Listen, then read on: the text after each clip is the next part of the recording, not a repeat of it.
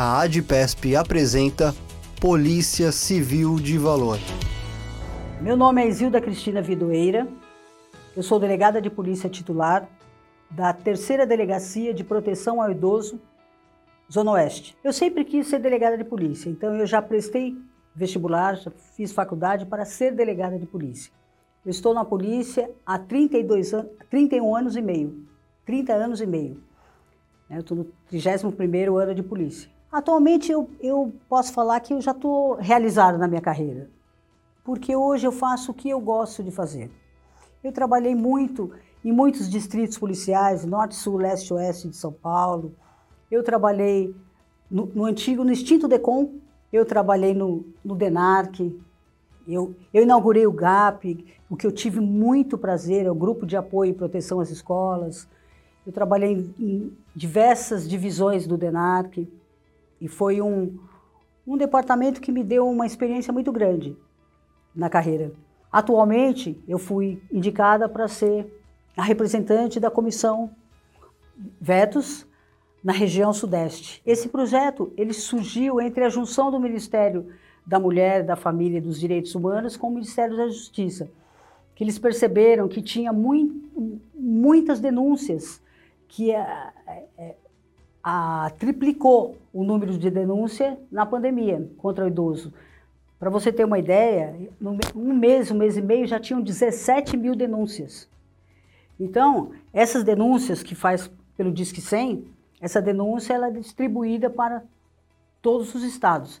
Então, eles fizeram um projeto e resolveram é, com, nos convidar, porque isso aí foi um convite muito elegante, foi um convite foi muito inteligente e eles foram, eles, eles convidaram todos os estados.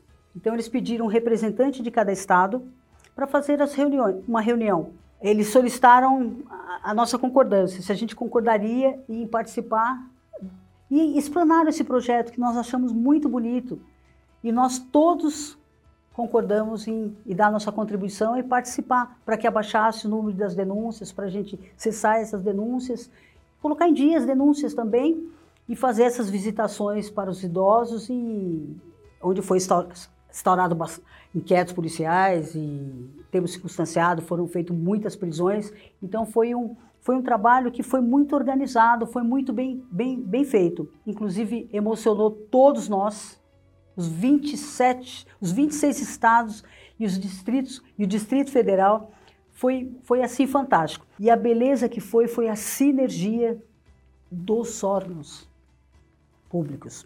Essa operação foi um sucesso exatamente por causa disso. Então, que, sejam, que seja um exemplo, porque essa operação VETS ela foi inédita, nunca ocorreu uma operação que, que reunisse todos os estados, porque sempre ela é setorizada. Às vezes é só no Nordeste, às vezes é só no Sul, às vezes é só no Sudeste. Dessa vez, ele abrangeu todos os estados. E, e dessa, dessa Operação Vetos, que, que foi um resultado muito importante, muito bom, que foram a totalidade das denúncias elas foram atendidas, foram muitos idosos atendidos, muitas prisões feitas, foram muitas barbaridades que, que foram vistas nessa operação, idosos em cárcere privado, idosos presos em tipo é, um chiqueirinho idosos amarrados, idosos que, que, que chegavam e falavam, graças a Deus que vocês estão aqui. Então, isso aí não tem preço.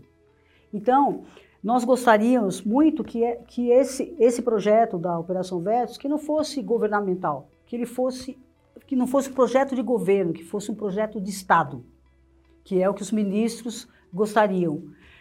E, e, e com esse sucesso dessa operação, eles acabaram por é, é, desenvolveram um outro projeto e resolveram colocar em prática esse projeto. Porque nós, no dia 16 de dezembro, nós estivemos em Brasília para a gente ter um trabalho com a ministra e, o, e os, os, secretários. E nós explanamos todos os problemas que, que as delegacias do, de proteção ao idoso, do idoso, ela passa. E nós fizemos durante a noite, nós fizemos uma uma carta. Nós, nós nos reunimos e falamos: ah, vamos escrever alguma coisa para deixar isso no papel e que a gente entregue para a ministra. Aí eles tomaram conhecimento que nós escrevemos essa carta, assinada pelos delegados, todos os delegados, e de manhã já fizeram contato e eles me convidaram para. Falaram, doutora, a senhora não vai entregar essa carta para a ministra, a senhora vai ler para a ministra. A senhora vai representar todo o seu país. Então foi uma emoção muito, muito grande. E essa carta ela tinha é, sugestões para os três poderes: executivo, judiciário, legislativo. A mudança da lei, né, que, é, que é prioridade na mudança da lei, que, que você não pode é, ter uma pena de maus tratos por um idoso de um ano. Isso é absurdo. Então nós pedimos apropriação de bens idosos. As penas são muito pequenas. E não pode usar a lei 9099, que é crime de menor potencial ofensivo, numa lei uma lei especial como a lei do Estatuto do Idoso. Então, nós, nós estamos pleiteando isso. Nós estamos pleiteando é, as boas práticas da polícia, as capacitações né, que pode fazer pelos cursos lá da IAD, do, que agora é tudo online, então fica mais fácil.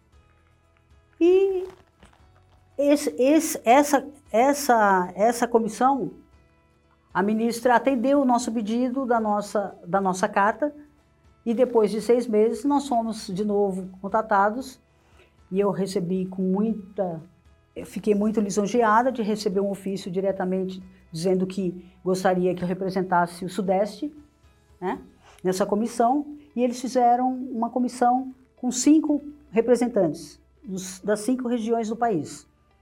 E foi um trabalho muito gostoso de fazer. E quando você trabalha com comprometimento e com bastante alegria, com bastante, sabe, é, emoção, as coisas fluem. Então hoje, o que mudou na minha carreira? O que mudou é que hoje eu quero só fazer isso. Eu, já, eu quero deixar que os, os mais jovens, eu quero deixar esse legado para a Delegacia dos Idosos. Que as pessoas, quando forem prestar concurso e quando as pessoas forem escolher os seus distritos, os forem escolher as, o que quer fazer, não esqueçam da delegacia dos vulneráveis. Não esqueçam da delegacia do, do idoso, porque é uma delegacia importante. O idoso, ele merece uma atenção especial. Todos nós, é inevitável, nós vamos ficar idosos. Então, por que, que nós vamos pensar no idoso? É, a realidade está aí. Nós sabemos que que a, população idosa ela vai aumentar muito. E o que será? O que será de todos? Então nós temos que aproveitar também. O idoso não quer só a, a, o programa assistencialista. O idoso ele quer atenção. Ele quer falar, estou aqui. Ele fala, eu estou aqui, eu preciso de atenção. Eu posso contribuir com mais alguma coisa. O idoso pensa assim. Ele não quer só ajuda. Ele quer que ele seja ouvido. Então o que, que ele quer? Ele quer carinho, porque ele deu esse carinho. Então ele quer isso também. Por quê? Porque nós estamos que nós, nós, nós podemos e nós temos que entender que a necessidade de, desses idosos, porque ele é um, ele vem de, um, de, um, de uma experiência, um acabouço de, de experiência, e ele pode trazer muita contribuição com a experiência dele para a sociedade atual. Então, os jovens precisam saber disso. Os jovens precisam tratar melhor os seus idosos para não ter para essas operações, nessas operações que nós que a gente que nós podemos perceber a necessidade de, de, desse tipo de trabalho. Nós não queremos aquele é, prender só os, os, os violadores. Infelizmente, o violador é o maior violador do idoso é no centro da família. Então isso aí é inconcebível. Será que nós temos que mudar o conceito de família? Ou nós temos que resgatar? Então, cabe a nós, já com bastante experiência, com bastante tempo de vida, resgatar esses jovens, resgatar essa, esse amor. Porque hoje pode tudo, hoje tem a tecnologia, hoje tem tudo. O que, que mudou do passado para cá? Mudou muita coisa, muita coisa boa.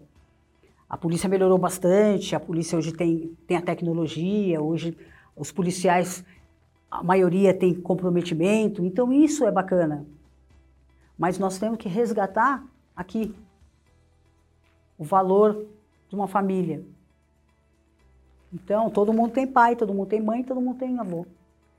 Só que você vai na violência doméstica, você tem a Lei Maria da Penha e você tem a medida protetiva de urgência que você pode tirar o autor da casa.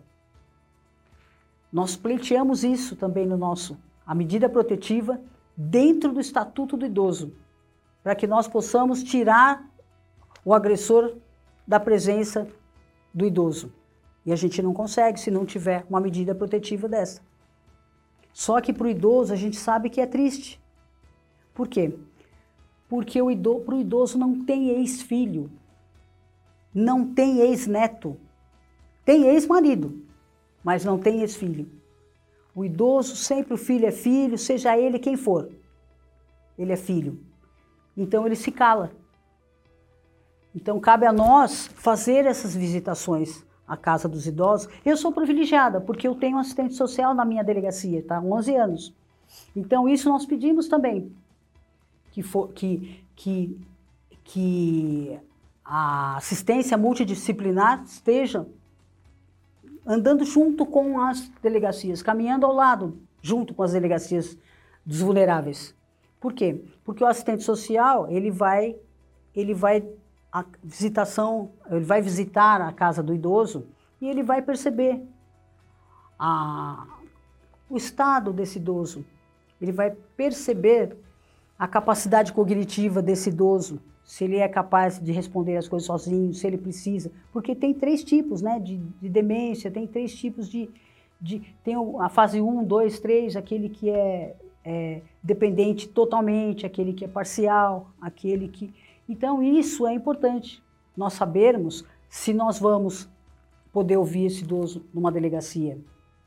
Então, a gente pleiteou também, como tem a modernidade, hoje é a, a era da tecnologia, hoje, hoje nós temos instrumentos modernos, então, nós também visitamos o idoso em casa, a gente também ouve o idoso em casa.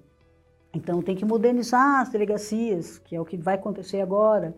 Você, com celulares, funcionais, com os, com os notebooks, com as impressoras, é, microimpressoras, para você se dirigir à casa do idoso, porque nós usamos isso. A gente vai à casa do idoso, a gente ouve nosso notebook, a gente pega, a gente faz, porque a gente põe o coração nosso na nossa delegacia. Então isso é isso é, é bonito. Então essa comissão de, da, das regiões do, do país, ela é importante porque nós ficamos sabendo o que precisa cada um.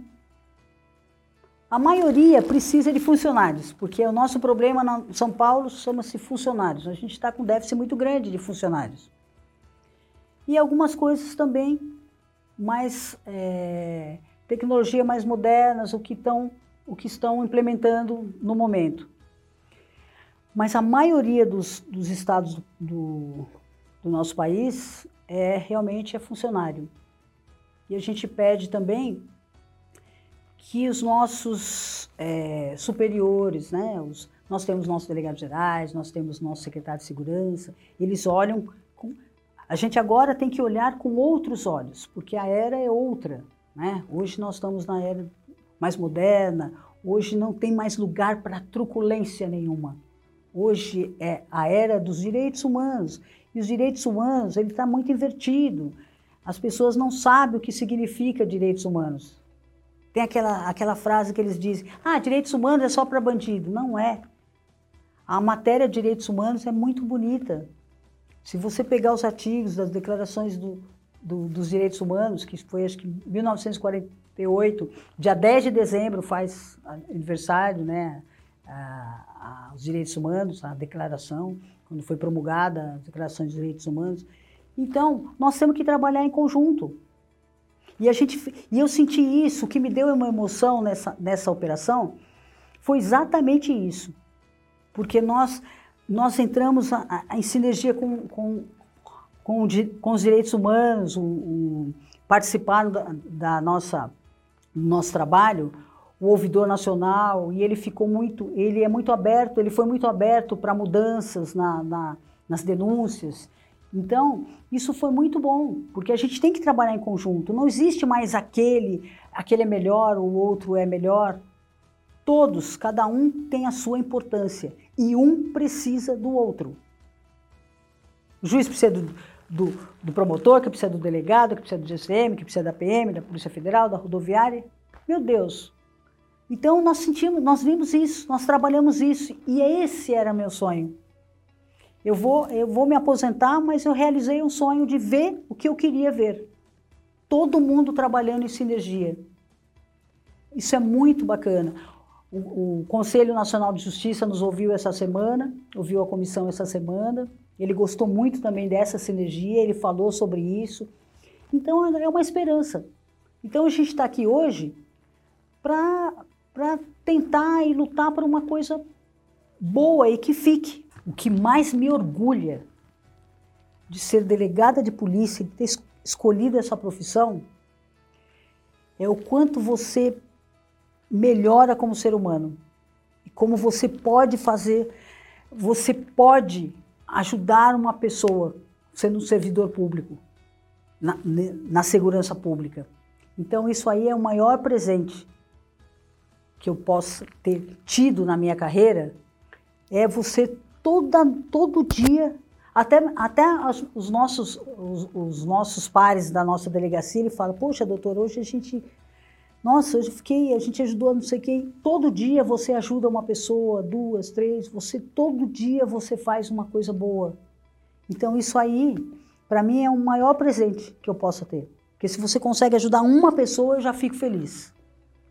Porque a pessoa, aquela pessoa, você levantar a autoestima daquela pessoa, você trabalhar com esse tipo de, de, de serviço que com os vulneráveis é muito gratificante. É, é exaustivo, cansa, porque é, é, você tem que ter um comprometimento, mas você também tem que ter, sabe, a sabedoria de lidar com, com, com esse tipo de vulnerável, porque não é, não é fácil você vê a pessoa com autoestima muito baixa e você quando você levanta a autoestima de uma pessoa dessa e quando você vê o idoso assim, sabe, sorrindo e você fez uma boa ação, isso aí não tem preço.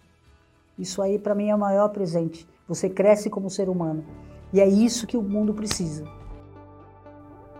Você ouviu Polícia Civil de Valor. Acompanhe os próximos programas aqui no podcast da ADPESP.